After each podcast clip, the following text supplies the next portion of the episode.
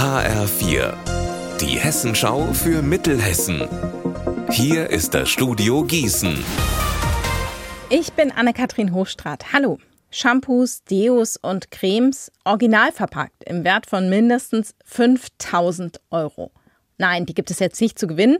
Die lagern aktuell bei der Polizei in Gießen und in Marburg. Alexander Gottschalk weiß warum. Die teuren Körperpflegeprodukte sind laut den Ermittlern Hehlerware, sichergestellt auf einem Parkplatz in Bad Soden am Taunus. Gestern Nachmittag wollen dort zwei Männer aus Biebertal im Kreis Gießen ihre heiße Ware an einen mutmaßlichen Zwischenhändler übergeben. Als sie gerade ihren vollgepackten Kleintransporter entladen, steht aber plötzlich die Polizei vor ihnen und nimmt die Verdächtigen fest. Sie sollen für mindestens elf Supermarktdiebstähle in Hessen verantwortlich sein und auch in Bayern und Rheinland-Pfalz ihr Unwesen getrieben haben. In Hadamar im Kreis Limburg-Weilburg gibt es schon seit längerem Ärger. Es geht um einen Container für Obdachlose. Den will die Stadt im Hammerweg auf einem städtischen Grundstück aufstellen.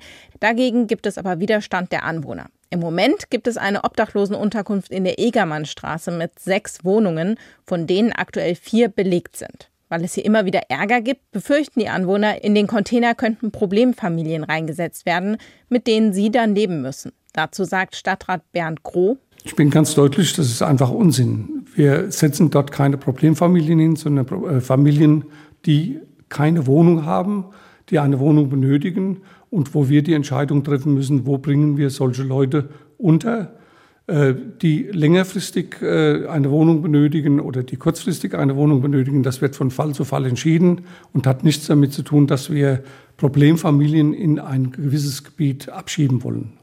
Das stimmt einfach nicht. Der Container ist laut dem Stadtrat eher eine Möglichkeit, um Puffer zu schaffen. Und er soll auch nur belegt werden, wenn die Wohnungen in der Egermannstraße komplett voll sind. Gleichzeitig hat der Stadtrat im Gespräch aber auch eingeräumt, dass der Container auch eine Lösung sein könnte für Menschen, die partout nicht aus den Wohnungen ausziehen wollen.